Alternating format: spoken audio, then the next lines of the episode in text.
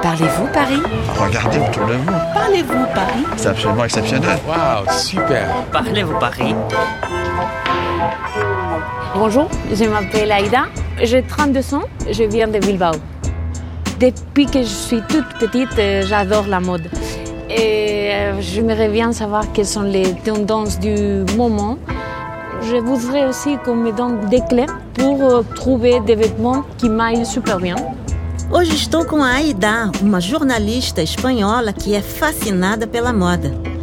Estamos no bairro número 9 de Paris, em frente à loja de departamentos Galerie Lafayette. Bonjour Aïda, il paraît que tu t'intéresses beaucoup à la mode parisienne. Ah oui, j'adore. Et comment est-ce que tu vois la parisienne D'abord, elle doit dire oh là là. elle est quelqu'un chic, je dirais plutôt mince, et avec les cheveux noirs. Je sais pas pourquoi, mais c'est comme ça que je l'imagine. Para Aida, as parisienses são chiques, mansa e dizem o tempo todo oh là là. Bonjour Charlotte. Bonjour. Bonjour. Moi, c'est Aïda, enchantée. Charlotte Rosier é estilista. Ela conhece todos os segredos das parisienses para estar na moda. On va découvrir ensemble différentes tendances euh, qu'on trouve aujourd'hui à Paris. Et le lieu des Galeries Lafayette, c'est vraiment euh, un pilier euh, de la mode et un très fort symbole à Paris euh, aujourd'hui. Todos os grandes estilistas, les grands créateurs de la mode, têm uma boutique aqui na Galerie Lafayette. Charlotte é também coach de moda. É uma profissão bastante original. Effectivement, c'est un métier qui est très développé à l'étranger et particulièrement aux États-Unis. En fait, j'ai décidé moi-même, étant passionnée de mode et passionnée des gens, de recentrer tout ça sur les conseils qu'on pourrait donner aux gens pour s'approprier les tendances, pour se mettre en valeur et pour être en cohérence avec ce qu'ils sont à l'intérieur. Charlotte ajuda seus clientes a achar seu estilo. Ela acha que é perfeitamente possível seguir a moda e estar em harmonia com seu estilo. Rester soi-même. Alors Charlotte, on vous suit? Eh bien, allons au deuxième étage. Charlotte nos leva ao segundo andar, l'étage du prêt-à-porter. Donc, Aïda. Aida vai começar a provar vários estilos. Donc, l'objectif, c'est d'avoir une harmonie de silhouette. Une harmonie de silhouette, chez une femme, ça s'obtient quand on a une largeur d'épaule qui est égale à une largeur de bassin avec une taille qui est marquée le plus possible. D'accord O objetivo é conseguir une harmonie de silhouette. A largura dos ombros, les épaules, deve ser igual à dos quadris, le bassin. E a cintura deve ser acentuada. Regardez-vous dans le miroir. Vous vous mettez comme ça. Ah, Vous avez les épaules plus étroites que le bassin. Et vous n'avez pas une taille qui est très marquée. D'accord Donc, première chose, on va élargir les épaules pour rééquilibrer avec le bassin. Deuxième chose, on va essayer d'avoir des formes qui sont cintrées. Et enfin, le tout en essayant de structurer la silhouette. Aida tem os ombros mais estreitos do que os quadris. Ela pode acrescentar ombreiras para élargir les épaules e modelos cintrés para marcar a cintura. Le fait de mettre des épaulettes ou d'avoir une veste ou un gilet ou une matière qui se tient toute seule, ça va structurer une silhouette et ça va la rendre plus harmonieuse. D'accord. Je vais vous faire essayer deux, trois choses pour vous montrer. D'accord Charlotte vai buscar alguns modelos para Aida. Ah, Si, c'est très bien. 38. Regardez-vous. Le fait que la veste soit relativement courte, ça va bien avec une robe. D'accord? Parce que ça élance la silhouette.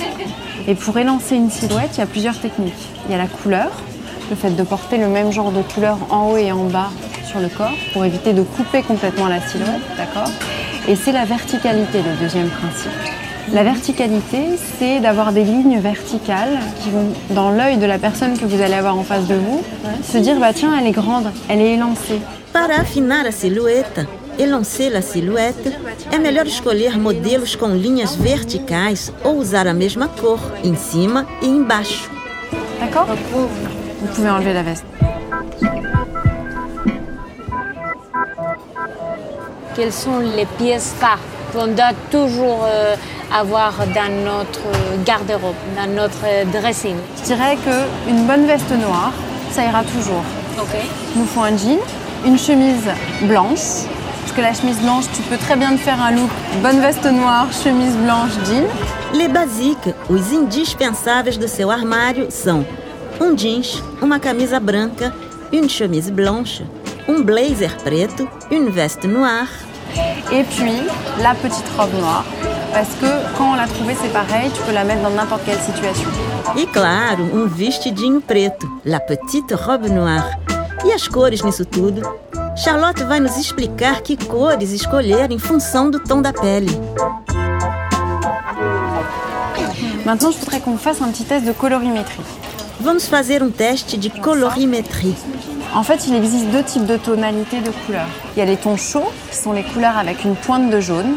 Donc, par exemple, le doré, le marron, le beige, d'accord Et puis, il y a des couleurs froides. Les couleurs froides, c'est toutes les couleurs dans lesquelles il n'y a pas de jaune.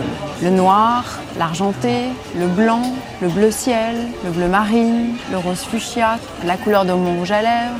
On a chacun une tonalité, donc soit chaud, soit froid, qui nous met plus en valeur qu'une autre. Existem dois tipos de cores: as cores quentes, les couleurs chaudes, que tem uma nuance de amarelo, e as cores frias, les couleurs froides. Je voudrais lui montrer ça. Ça, c'est bien. 38.